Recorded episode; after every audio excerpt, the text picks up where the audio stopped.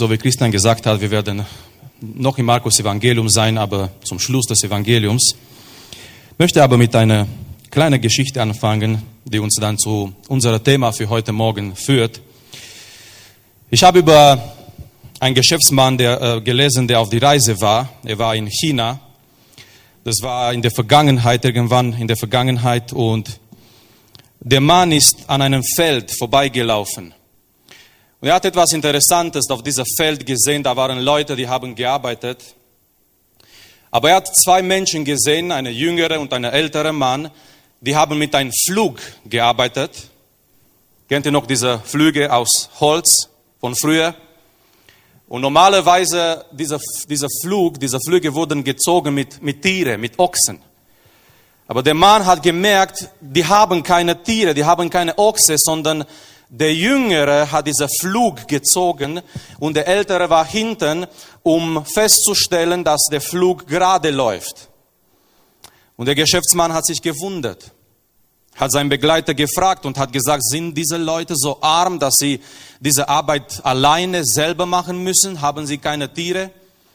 Und sein Begleiter hat gesagt, oh, sie haben eine Ochse gehabt. Aber weißt du, diese Männer, die sind Christen.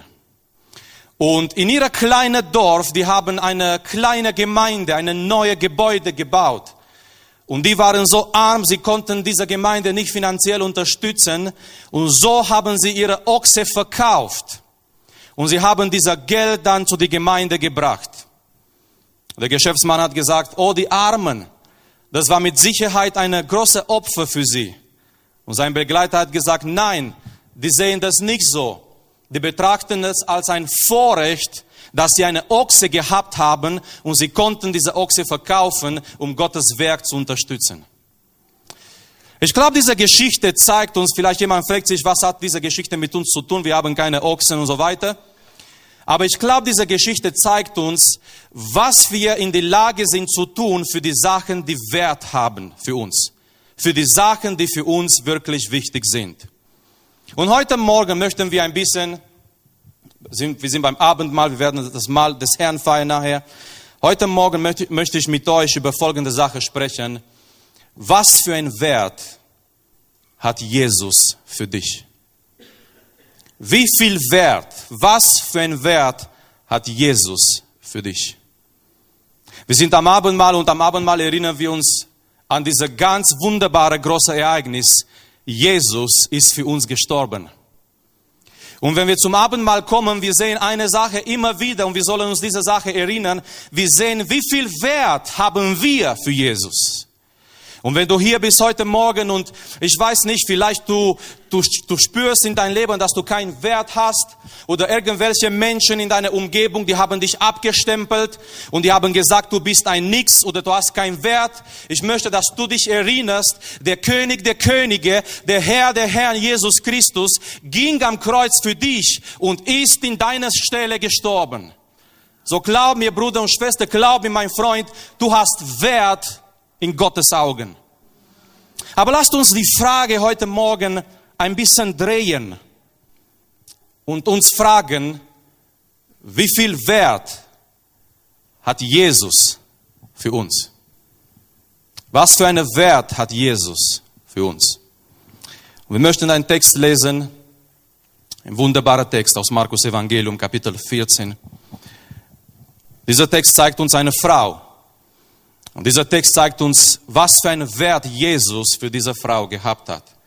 Und was war sie in die Lage zu tun für den Herrn Jesus Christus. So lasst uns gemeinsam aufstehen und Gottes Wort lesen aus Markus Kapitel 14, Vers 3 bis 9. Markus 14, Vers 3 bis 9. In die Elberfelder Übersetzung, wo ich heute Morgen lese, in Gottes Wort, Markus 9, mit 3, äh, 14 mit 3 steht es folgendes. Und als er in Bethanien war, in dem Hause Simon des Aussätzigen, kam, während er zu Tisch lag, eine Frau, die ein Alabasterfläschchen mit Salböl von echter, kostbaren Narde hatte. Sie zerbrach das Fläschchen und goss es auf sein Haupt. Es waren aber einige bei sich, selbst unwillig. Wozu ist diese Verschwendung des Salbsöls geschehen? Denn dieses Salbsöl hätte für mehr als 300 Denare verkauft und den Armen geben werden können. Und sie fuhren sie an. Jesus aber sprach, lass sie. Was macht die Mühe? Sie hat ein gutes Werk an mir getan. Denn die Armen habt ihr alle Zeit bei euch und wenn ihr wollt, könnt ihr ihnen wohltun. Mich aber habt ihr nicht alle Zeit. Sie hat getan, was sie konnte. Sie hat im Voraus meinen Leib zum Begräbnis gesalbt. Aber wahrlich, ich sage euch, wo das Evangelium gepredigt werden wird in der ganzen Welt, wird auch von dem, was sie getan hat, geredet werden zu ihrem Gedenknis. Möge Gott auch heute Morgen in seiner Gnade das Lesen und die Verkündigung seines Wortes segnen. Amen. Nimm bitte wieder Platz.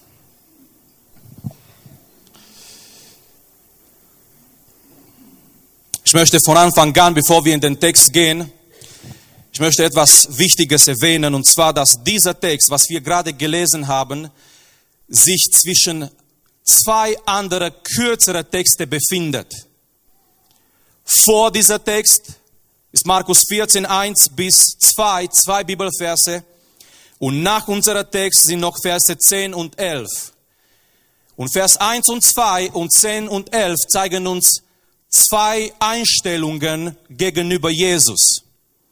Und mitten zwischen diese zwei kleinen Texte ist unser Text, den wir heute Morgen gelesen haben.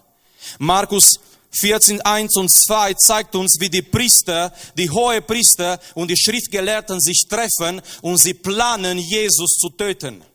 So fängt Markus Evangelium Kapitel 14 an, die ersten zwei Bibelverse. Die hohen Priester, die, die Geistlichen von der damaligen Zeit, die Schriftgelehrten, Sie reden miteinander und sie sagen in Vers 2, nicht an dem Fest, damit nicht etwa ein Aufruf des Volkes entsteht. Sie planen, Jesus zu töten. Vers 10 und 11 zeigen uns ein anderer Mann. Wenn die ersten zwei die, die Feinde Jesu zeigen, Vers 10 und 11 zeigen uns einen Jünger, wenn ihr wollt, ein Freund von Jesus. Ein Freund von Jesus mit seinem Namen Judas, der zu den Hohepriestern geht und der verrät Jesus er, und er kriegt, er bekommt Geld dafür. Und so interessant zwischen dieser zwei Texte, du hast die Priester, die sich treffen und sie planen, Jesus zu töten, und du hast Judas, sein Freund, sein Jünger, der ihm verrät, und zwischen diese zwei kleinen Texte, du hast dieser Text, was wir heute Morgen gelesen haben, eine Frau, eine Frau, die zeigt, wie, wie wertvoll Jesus für sie war. Eine, eine Frau, die zeigt, in diesem Zusammenhang, wenn andere planen, Jesus zu töten, wenn sein eigener Freund ihm verrät, eine Frau, die macht etwas Wunderbares für Jesus. So lasst uns anschauen in dieser Text und lasst uns schauen, was wir heute Morgen von dieser Frau lernen können. Nummer eins, wer war sie? Wir wollen die erste Linie anschauen. Wer war diese Frau? Markus gibt uns keinen Namen. Er gibt uns eigentlich nicht viele Details. Ihr könnt euch erinnern von, von dem Anfang. Markus ist die, äh, ein ganz kurzer Evangelium. Es geschieht alles sehr schnell. Ein äh, Wort, was häufig kommt im Markus Evangelium, ist äh, gleich danach, sofort, nachher. Da ist eine Bewegung. Und Markus gibt uns wirklich nicht viele Details. Er sagt uns keinen Namen. Er sagt in Vers äh, 3, also als Jesus in Bethanien war, in dem Hause Simons des Aussätzigen, kam, während er zum Tisch lag, eine Frau. Kam eine Frau. Aber meine Lieben, dieser Detail hier allein ist sehr wichtig. Wisst ihr warum? Jesus war in Bethanien in ein Haus eingeladen von Simon der Aussätzige. Natürlich in dem Moment, er war nicht mehr aussätzig.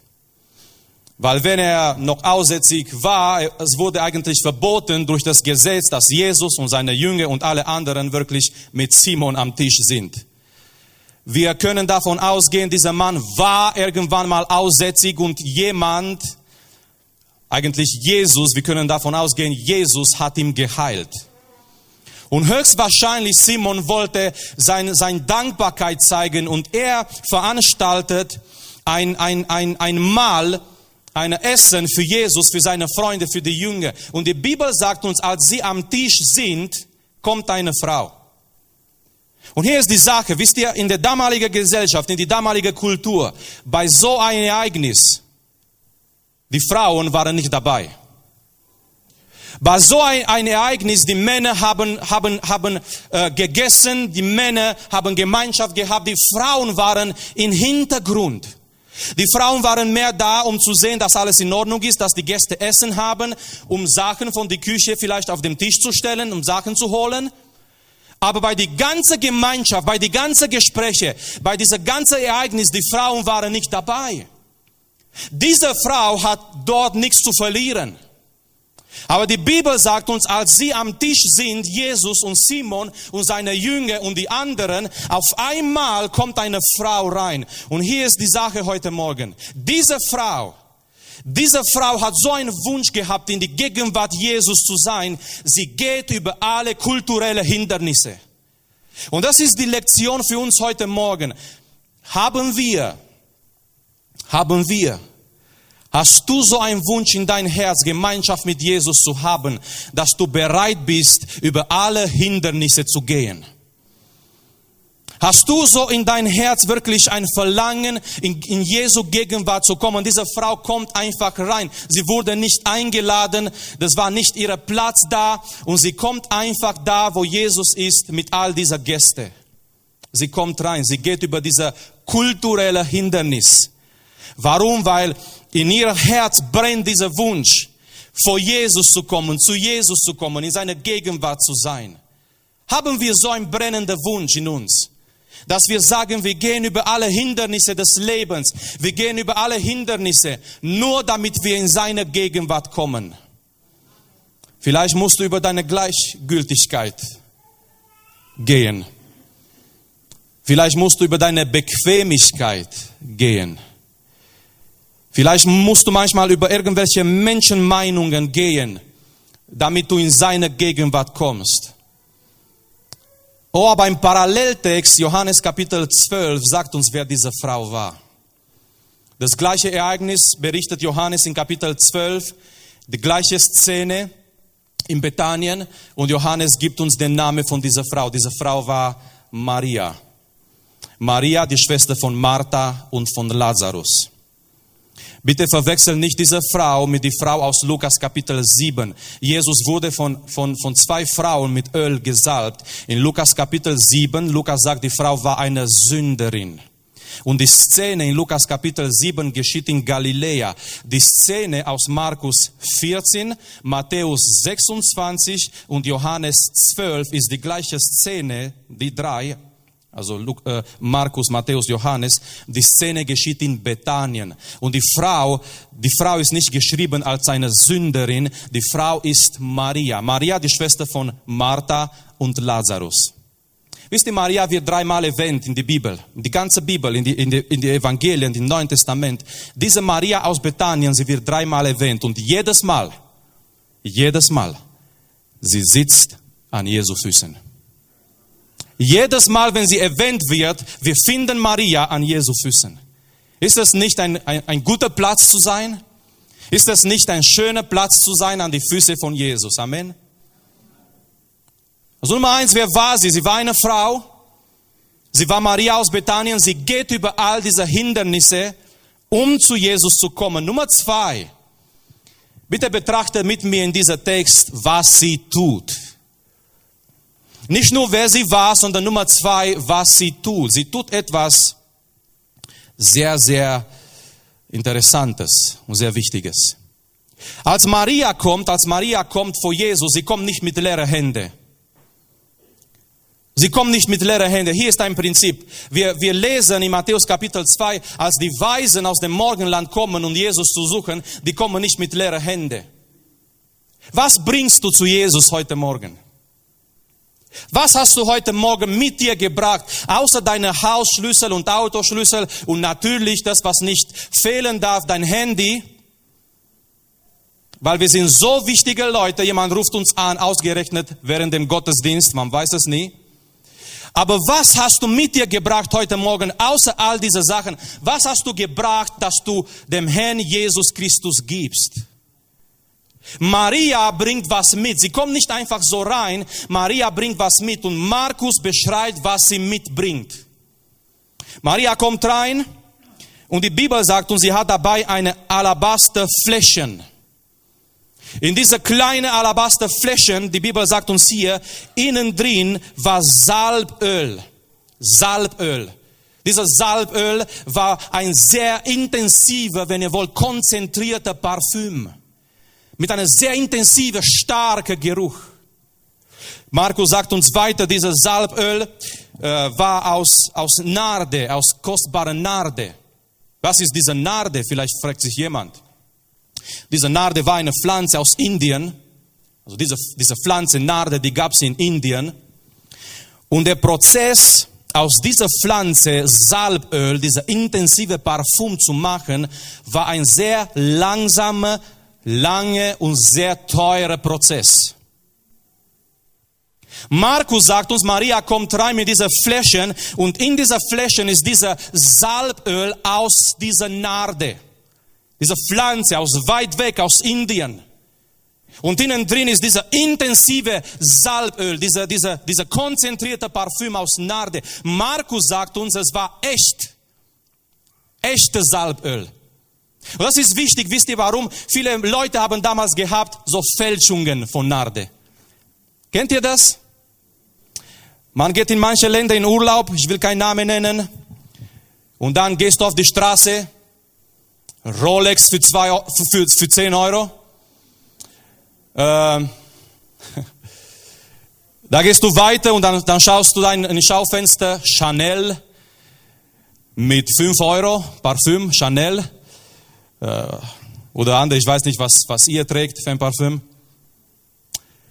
Und du kaufst das für diese 5 Euro und das riecht so wie Chanel ein bisschen.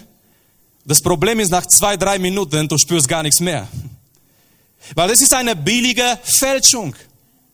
Und das ist sehr wichtig, was Markus uns hier sagt. Diese Frau kommt mit diesem Salböl und es war echtes Salböl. Es war nicht eine Fälschung.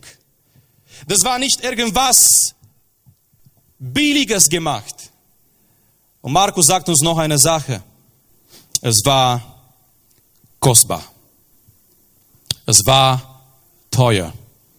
Es war so teuer, dass die Leute sagen, warum haben wir nicht dieses Salböl verkauft? Wir hätten das verkaufen können mit 300 Dinare. Ich möchte euch sagen, diese 300 Dinare war das Jahreslohn für einen normalen Mitarbeiter. Die 300 Dinare, die sagen, wir hätten das verkaufen können locker mit 300 Dinare. Die 300 Dinare, so viel hat ein Arbeiter in der damaligen Zeit pro ganzes Jahr verdient. Es war teuer. Es war nicht etwas für 5 Euro, für 50 Euro, für 200 Euro. Es war wirklich, es war wirklich etwas ganz Teures, was diese Frau mit sich bringt in diesen Raum. Und jetzt kommt es, die Bibel sagt uns, Markus berichtet, sie zerbrach diese Flasche. Und sie goss es aus, all diese Salböl, all diese Parfüm auf, auf Jesu Haupt. Wisst ihr, was das bedeutet? Es ist alles weg. Wenn sie diese, diese, diese Flasche zerbricht und sie gießt es aus, aus Jesu Haupt, dieser Öl, dieser Salböl, dieser Parfüm ist weg. Man kann nichts mehr davon retten. Diese ganz teure Sache. Man musste ein ganzes Jahr arbeiten. Eigentlich dieser Salböl, äh, die haben die, die, äh, die ganz Reichen, die Aristokraten von damals, die haben sowas gehabt. Eine normale Person musste ein ganzes Jahr arbeiten, schuften, um sich so etwas sich erlauben zu können. Und wenn jemand sich so etwas gekauft hat, eine normale Person, das hat sie irgendwo bewahrt. Irgendwo. Wisst ihr, kennt ihr diese, diese, diese teure Vase, was ihr zu Hause habt? Und das muss ganz oben sein, damit die Kinder sie nicht erreichen. Und sie muss bewahrt werden, weil sie ist ein bisschen teurer im Vergleich mit den anderen. Jemand, der, der, der, der, der so viel gearbeitet hätte, um, um so eine Fläschchen zu kaufen, hätte das wirklich bewahrt.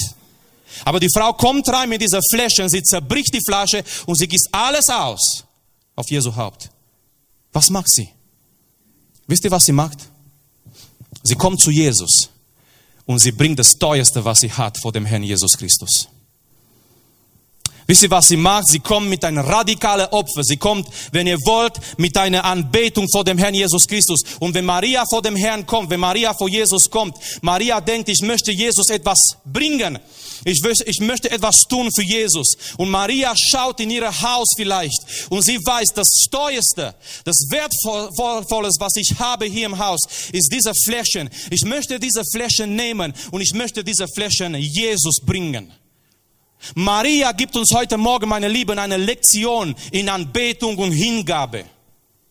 Ich möchte fragen, an was denkst du, wenn du an Anbetung denkst? Denkst du vielleicht an eine Menge von Leuten, die die Lieder singen, die ihre Hände heben und du denkst, das ist Anbetung? Wir lernen von dieser Frau heute Morgen durch das, was sie tut, was wahre Anbetung ist. Und ich möchte ein paar Sachen erwähnen. Nummer eins. Wahre Anbetung bedeutet, wir geben unser Bestes für den Herrn Jesus Christus. Wahre Anbetung, meine Lieben, ist viel mehr als ein Lied zu singen Sonntagmorgen in der Gemeinde. Wahre Anbetung ist viel mehr als in der Gemeinde, in der Gottesdienst zu kommen. Wahre Anbetung bedeutet letztendlich, wir geben das Beste, was wir haben. Unser Bestes geben wir für den Herrn Jesus Christus. Und ich möchte heute Morgen am Abend mal erinnern, es ist nichts zu viel und zu teuer für den Herrn Jesus Christus. Lasst uns Gott nicht immer billige Sachen geben. Amen. Lasst uns Gott nicht manchmal eine billige Anbetung geben, die uns gar nichts kostet gar nichts kostet. Ein Mann ging einkaufen und er wollte ein Geschenk kaufen für seine Frau. Seine Frau musste Geburtstag feiern. Und der Mann ging äh, ein Parfüm zu kaufen, ja, weil wir sowieso bei das Thema sind. Und er ging zu der Verkäuferin und er hat gesagt, ich möchte ein Parfüm kaufen. Und sie, sie hat so eine Fläche gebracht und sie hat gesagt, das kostet 50 Euro. Oh, sagt er, es ist zu teuer. Äh, dann bringt sie eine andere Fläche und sie sagt, das wäre, das wäre 30 Euro. Der Mann sagt, ja, das ist, das ist immer noch zu teuer. Äh, dann bringt sie eine ganz kleine Fläche, keine große Firma, keine große Name, 15 Euro. Der Mann sagt, haben Sie nicht etwas Billiges? Und die Frau bringt einen Spiegel und stellt sie vor ihm.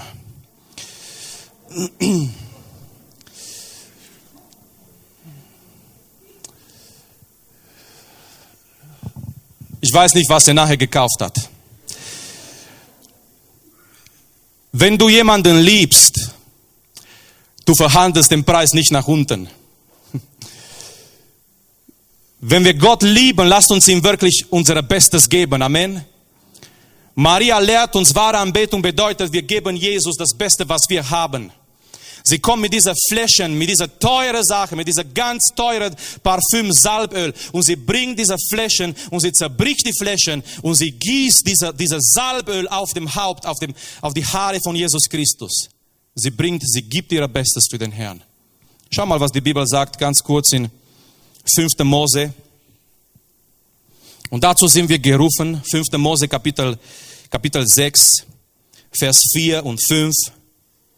Vers 4, dieser ganz bekannte Bibelvers. Höre Israel, der Herr ist unser Gott, der Herr allein. Amen. Aber es ist nicht nur genug, dass wir das wissen theoretisch. Schau mal, was weiterkommt. Das ist die Realität. Die Realität ist, der Herr ist unser Gott, der Herr allein. Im Vers 5 kommt die Beziehung mit dieser Gott. Es ist wichtig, nicht nur die Realität, dass es einen Gott gibt, sondern es ist wichtig, die Beziehung mit dieser Gott. Du sollst den Herrn, deinen Gott lieben. Wie? Mit deinem ganzen Herzen und mit deiner ganzen Seele und mit deiner ganzen Kraft. Liebe dieser Gott, liebe deinen Herrn mit das Beste, was du hast. Mit deiner ganzen Kraft, mit deiner, mit deiner ganzen Seele, mit deiner ganzen Emotionen. Alles, alles, was wir haben und das Beste, was wir haben, sollen wir den Herrn Jesus geben. Nummer zwei, wahre Anbetung. Wahre Anbetung kostet. Wahre Anbetung kostet, meine Lieben. Maria kommt vor dem Herrn Jesus Christus und das, was sie tut, ist wirklich, wenn ihr wollt, eine radikale Opfer. Es kostet sie, das, was sie tut, für den Herrn Jesus Christus. Diese Hingabe, diese Anbetung, das, was sie bringt, das kostet die Maria. Wahre Anbetung kostet. Wisst ihr, es gibt, es gibt so ein Fremdwort, was, was wir, was wir in die moderne Deutschland, was wir in die moderne Europa ein bisschen vergessen haben. Das Wort heißt Opfer. Opfer. Was ist für uns, was bedeutet für uns, Opfer zu bringen für den Herrn? Manchmal, um, um, um, um wirklich eine christliche Opfer zu sehen, müssen wir, müssen wir zurückschauen in die Geschichte. Oder müssen wir zurückschauen oder, oder, oder müssen wir schauen in manche Länder, wo Christen verfolgt werden für Jesus. Aber wie ist das bei uns hier in, in Deutschland, in Europa? Was kostet uns, Christen zu sein? Was kostet uns unsere Beziehung mit dem Herrn? Was kostet uns, Gott zu dienen? Dieser Gott, eine Beziehung mit ihm zu haben und dieser Gott zu dienen. Und wenn wir ehrlich sind, wenn wir in unser Leben schauen, manchmal müssen wir sagen, das kostet uns fast gar nichts. Wir kommen in der Gemeinde, wann wir wollen, ob wir wollen. Wenn es zu heiß war, wenn es zu kalt war, vielleicht kommen wir nächstes Mal nicht mehr. Wenn es zu stark regnet, vielleicht kommen wir doch nicht. Wir kommen, wir sitzen hier gemütlich, wir gehen nach Hause. Was kostet uns, hier bei uns Christen zu sein? Wir suchen so oft die Gemütlichkeit. Es soll gemütlich sein, es, soll, es ist alles in Ordnung mit der Gemütlichkeit. Ich habe einen Pastor aus den USA gehört. Er hat darüber geredet ein bisschen. Er hat gepredigt in seiner Gemeinde, er hat gepredigt und Menschen nach vorne eingeladen und Menschen haben sich bekehrt. Als er zu, zu, zu seinem Auto ging, zum Parkplatz zu seinem Auto, kamen, kamen zwei Frauen zu ihm. Oh Bruder, heute war so kalt in der Gemeinde. Und er hat gesagt, ja, es tut mir leid, aber ist das nicht gut, ist das nicht schön? Menschen haben sich bekehrt. Die Frauen haben gar nicht darauf reagiert. Wirst du, dass wir Lungenentzündung kriegen? Wenn es so weitergeht, dann kommen wir nicht mehr. Wenn es so weitergeht, dann wissen wir auch nicht. Und wir sind einfach gegangen. Und der Pastor musste darüber denken. Mensch, da haben sich Leute bekehrt. Gott war gegenwärtig. Gott hat gewirkt. Und hier sind zwei Schwestern. Die sind sauer, weil es zu kalt war in die Gemeinde. Oder jemand ist vielleicht sauer, weil, weil er kam in die Gemeinde und auf einmal auf seinem Platz ist jemand anderes. Was für eine Tragödie am Sonntagmorgen. Um zu kommen und zu merken, da sitzt jemand an. Was mache ich jetzt? Was kann ich jetzt tun? Versteht ihr, wir haben uns gewöhnt, sehr gemütlich. Wir, wir suchen das, was gemütlich ist. Und gemütlich, das ist auch okay. Aber auf der anderen Seite ist die Frage, wo ist die Opfer für den Herrn? Wo ist die Opfer für den Herrn Jesus Christus? Wahre Anbetung bedeutet Opfer. Wahre Anbetung bedeutet, es kostet mich etwas. Ein Mann Gottes hat einmal gesagt, wenn es nicht kostet, es zählt nicht. Wenn es nicht kostet, es zählt nicht. Wisst ihr, wo das erste Mal das Wort Anbetung kommt in die Bibel? Es ist nicht in einem Lobpreisabend. Es ist nicht irgendwo. Das erste Mal das Wort Anbetung kommt in die Bibel in 1. Mose Kapitel 22. Wenn ein alter Mann geht auf den Weg mit seiner, mit seiner Diener und mit, ein, mit, seinem, mit seinem Sohn und er weiß nicht, was er, was er glauben soll, weil Gott hat zu ihm geredet und Gott hat gesagt, Abraham, Abraham, nimm deinem Sohn, dein einziger Sohn, den du lieb hast und bring, bring ihn für mich als ein Brandopfer. Und Abraham bereitet alles vor, er nimmt seinen Sohn, er nimmt, er nimmt, das Messer, er nimmt Feuer mit, er nimmt Holz mit, er nimmt seine Diener. Und wenn er kommt zu dieser Berg, er sagt zu, sein, zu seiner Diener, bleibt hier, ich und der Junge, wir werden dorthin gehen und anbeten. Wisst ihr, was für Abraham Anbetung war?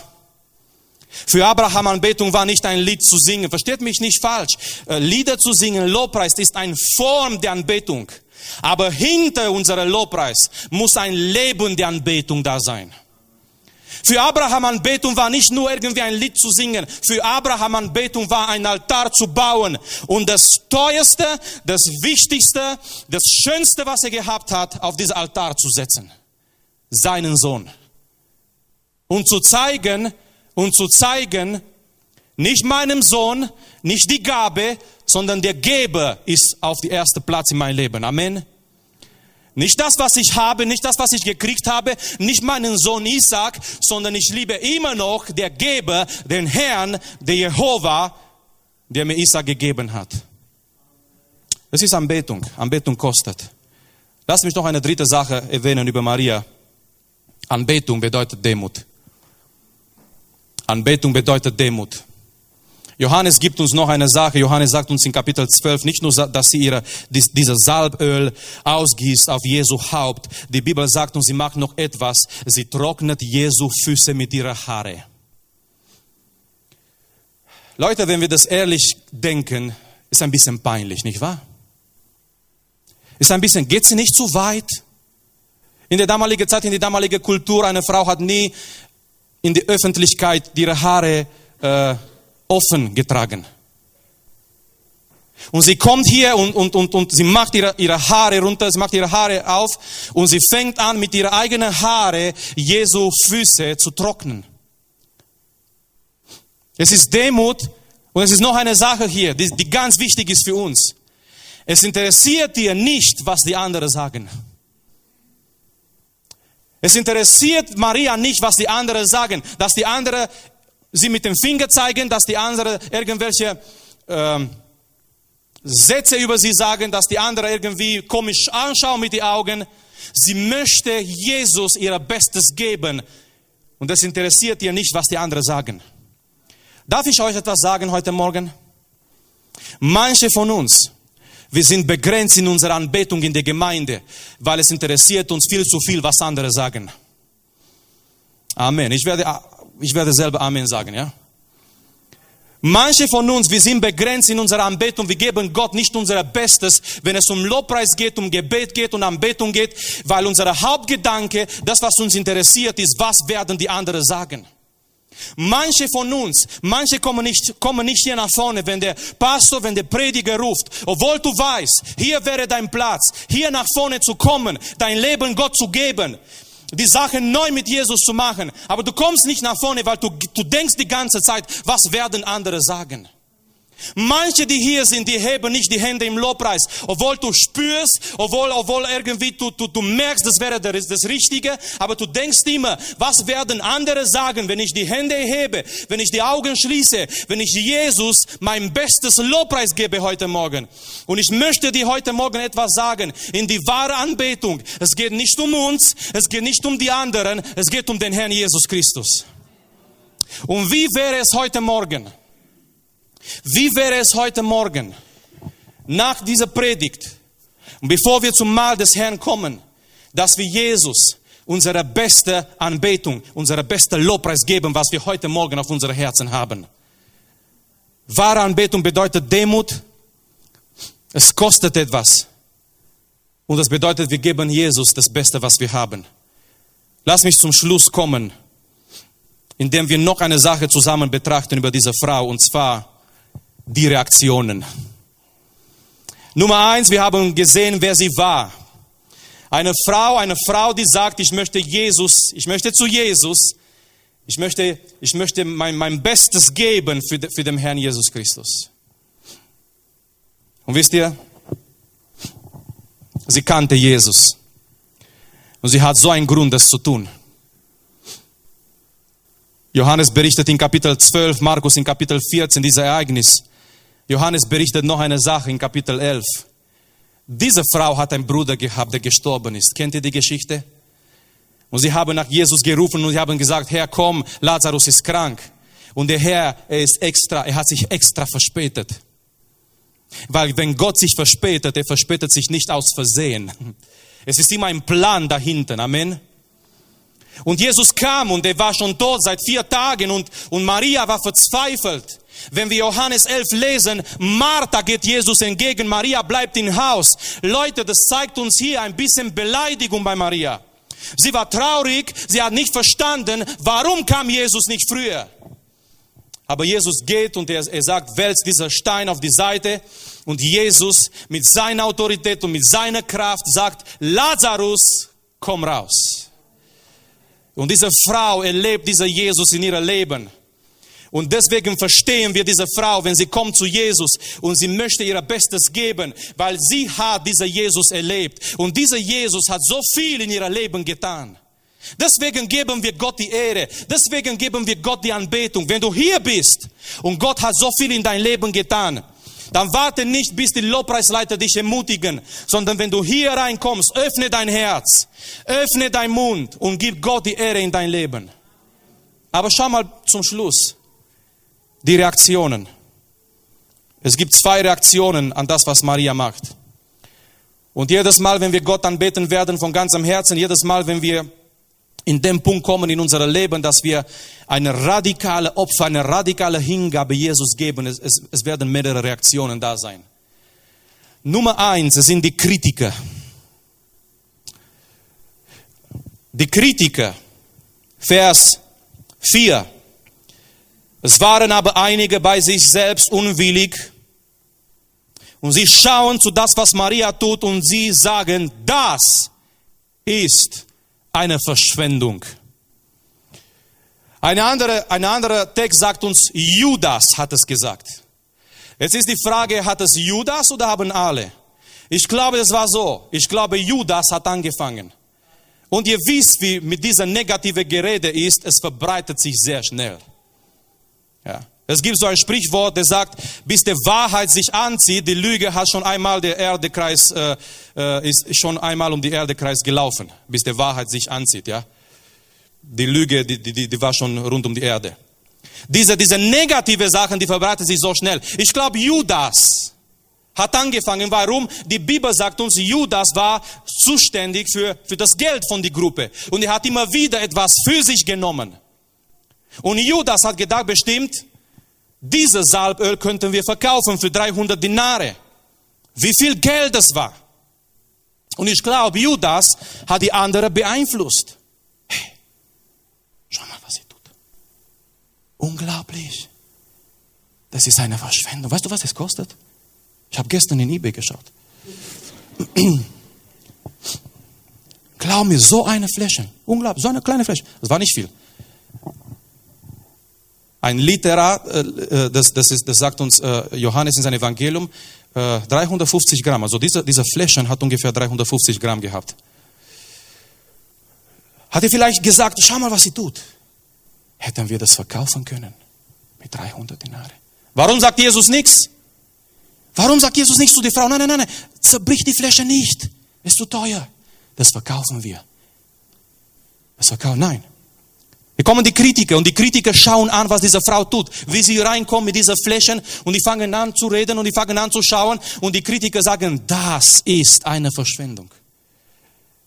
Und ganz ehrlich, meine Lieben, man kann diese Leute fast verstehen. Ich habe nicht gesagt, man kann sie verstehen, ich habe gesagt, man kann sie fast verstehen. Bitte versteht es. Warum? Wisst ihr warum? Stell dir vor, stell dir vor, du arbeitest ein ganzes Jahr. Und jeden Monat, wenn eine Lohnabrechnung kommt, jeden Monat, wenn das Geld kommt, du nimmst von diesem Geld gar nichts. Du legst alles auf die Seite. Alles, jeden Monat. Januar, Februar, März, April bis Dezember. Urlaubsgeld auch.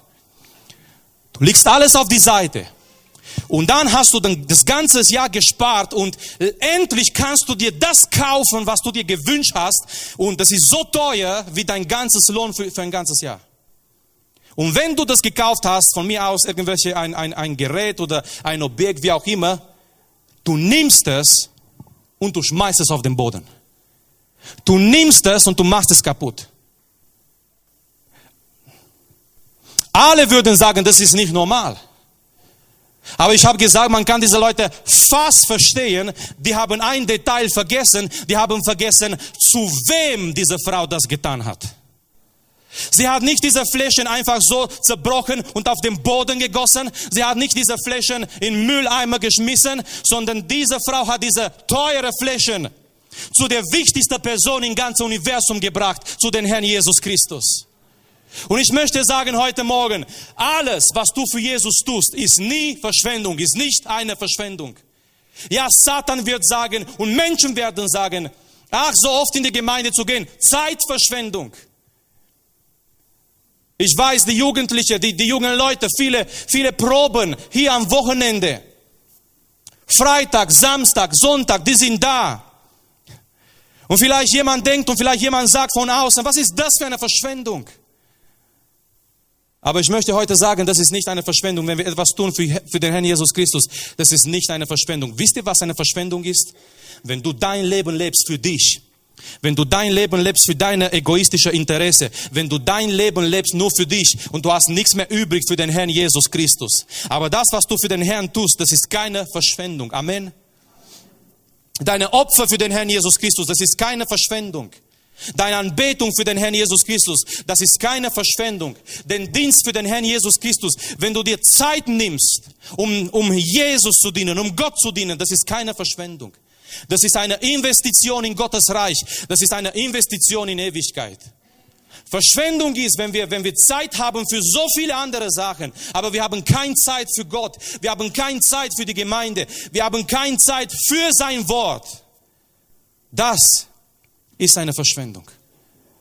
Wenn unsere Zeit einfach vorbeiläuft und wir haben keine Zeit für Gottes Sachen. Aber dann kommt die zweite Reaktion. Dann kommt die zweite Reaktion. Und somit möchte ich schließen. Ich glaube, ich habe schon ein paar Mal gesagt, dass ich schließen möchte, oder? Ein Prediger sagt bis zum sechsten Mal, ich möchte schließen, bis er schließt. Also bitte, wenn jemand zählt, ich bin bei Nummer vier oder fünf, glaube ich, ja. Also das dauert ruhig noch eine Weile. Ich möchte aber zum Schluss kommen. Also jemand, jemand hört zu, jemand merkt es, ja. Es kommt die Reaktion von Jesus. Was sagt Jesus, Jesus dazu? Bis in dieser Punkt, Jesus sagt kein Wort. Die Frau kommt rein, sie bringt diese, diese Fläschchen, diese Hingabe, diese Anbetung, wenn ihr wollt. Die Menschen meckern, die sagen, das ist eine Verschwendung, aber jetzt spricht Jesus. Und wisst ihr was, meine Lieben? Es spielt, es spielt in der ersten Linie keine Rolle, was die Menschen sagen. Es spielt sehr stark eine Rolle, was Jesus sagt. Ein Mann Gottes hat einmal gesagt, äh, es ist nicht so wichtig, wenn du, wem du nicht gefällst, solange du dem Herrn gefällst. Und hier kommt Jesus und Jesus sagt Nummer eins, lass sie. Ganz schön, ganz direkt, ganz direkt. Lass sie in Ruhe. Warum betrübt ihr diese Frau? Und dann sagt Jesus etwas ganz Schönes. Was macht die Mühe? Und dann sagt er weiter, sie hat ein gutes Werk an mir getan. Das, was sie getan hat, sie hat, sie hat ein gutes Werk an mir getan, sagt Jesus. Was diese Frau getan hat, das war ein gutes Werk an mir. Was sagt Jesus über unser Leben? Was sagt Jesus über unseren Dienst? Kann ich heute Morgen sagen, dein Leben, dein Dienst ist ein gutes Werk an mir? Es ist nicht so wichtig, was die Menschen sagen. Natürlich müssen wir auch hören, natürlich müssen wir offen sein, aber in der ersten Linie ist es wichtig, was Gott sagt. Ich habe die Geschichte gelesen, ich glaube, das habe ich schon mal erzählt vor, vor längerer Zeit, von einem jungen Mann, der hat Klavier studiert. Er musste eine große Prüfung da haben, geben haben und Klar, bei der Musik ist es nicht nur so, dass du die Noten kannst, da musst du auch spielen. Das ist das Praktische. Und er hat gespielt wie noch nie. Er hat sein Bestes gegeben. Und die ganze, die Familie war da und seine Verwandten waren da und dieser ganze Raum, Konzertraum war voll mit Leuten. Und als er fertig war, alles, alle, alle sind aufgestanden und haben applaudiert. Aber der junge Mann vorne auf der Bühne war sehr traurig. Er war sehr traurig. Die Eltern haben nicht verstanden, was ist mit ihm los. Er hat so, viel, so gut gespielt und diese ganze Menge applaudiert unseren Sohn. Und sie sind zu ihm gegangen und haben gesagt, Sohn, warum bist du traurig? Guck mal, diese ganze, diese ganze Menge, dieser ganze Raum voller, Men voller Menschen, äh, die geben dir einen Applaus. Oh, aber sagt er, ja, aber siehst du da auf die erste Reihe? Da ist ein kleiner, grauhaariger Mann. Ja, was ist doch mit ihm los? Er applaudiert nicht. Ach, lass ihn doch in Ruhe. Guck mal, die, die, die ganze 200, 300 Leute applaudieren. Lass doch diesen Mann in Ruhe. Aber der hat gesagt, er ist mein Lehrer. Er ist mein Lehrer. Es spielt nicht eine Rolle, wenn die ganze, ganze Saal, ganze Raum applaudiert, wenn der Lehrer nicht applaudiert. Dann ist etwas schief gelaufen, was die anderen nicht gehört haben. Es spielt nicht eine Rolle, wenn, unsere, wenn die ganze Welt uns applaudiert, aber Gott kann nicht sagen, das war ein gut gelebtes Leben. Was, was bringt uns das? Was nützt dir? Oh, aber wenn, wenn, wenn die ganze Welt irgendwelche Sachen gegen uns sagt, aber wenn der Herr sagt, das ist ein gutes Werk an mir. Du hast gekämpft, so wie Niklas gelesen hat von Paulus. Wisst ihr, meine Liebe, ganz ehrlich, menschlich gesehen für die Menschen von damals, für die meisten Menschen, Paulus war im Versagen. Schau mal, wo er endet. In ein Gefängnis, alt, verlassen. Verlassen von seinen Freunden. Er sagt in den gleichen Brief 2. Timotheus Kapitel 4, alle haben mich verlassen.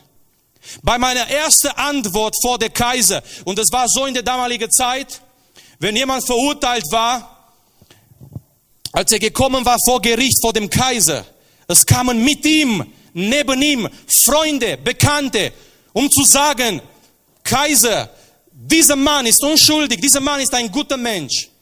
Und hier, hier reden wir über, Paulus. Er hat so viele Gemeinden gegründet. Er hat so viel für den Herrn getan. Und der sagt, bei meiner ersten Antwort war niemand bei mir. Alle haben mich verlassen. Aber er sagt doch eine Sache, aber der Herr stand bei mir. Wenn alle Menschen gehen, wenn alle Menschen dich verlassen, er ist immer noch da. Aber ich wollte sagen, Paulus konnte sagen, ich habe den guten Kampf des Glaubens äh, gekämpft und die Glaube bewahrt. Für die meisten Leute, dieser alte Mann Gottes, dieser alte Paulus war ein Versager. Menschlich gesehen. Aber was sie nicht gewusst haben, das war folgendes. Wenn Paulus die Augen zugemacht hat in dieser Welt, er hat sie geöffnet bei Jesus Christus.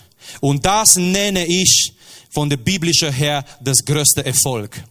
Das größte Erfolg ist nicht irgendwie in dieser Welt viel Besitz zu haben und äh, berühmt zu werden. Wisst ihr, heutzutage kann man so schnell berühmt werden. Du brauchst nur äh, mehrere Klicks auf YouTube und schon bist du berühmt. Das hat aber nichts zu bedeuten. Versteht ihr? Wahre Größe ist, mit dem Herrn zu leben. Diese Frau hat ein gutes Werk an Jesus getan. Sie hat getan, was sie konnte. Ich möchte, dass wir aufstehen, als wir jetzt zum Abendmahl kommen werden. Und ich möchte mit die Frage schließen, was ich am Anfang gesagt habe. Wie viel Wert hat Jesus für dich? Was für einen Wert hat Jesus in dein Leben? Und ich glaube, dieser Wert von Jesus zeigt sich in der Art und Weise, wie wir mit dem Herrn umgehen, zeigt sich in unserer Anbetung, zeigt sich in unserer Lobpreis, zeigt sich in die Beziehung mit dem Herrn. Diese Frau, dieser Text zwischen zwei anderen Texte. Die hohe Priester wollen Jesus töten. Judas, einer seiner Jünger, verrät Jesus. Und zwischen diese zwei Extremen, zwischen diese zwei Texte, kommt eine Frau.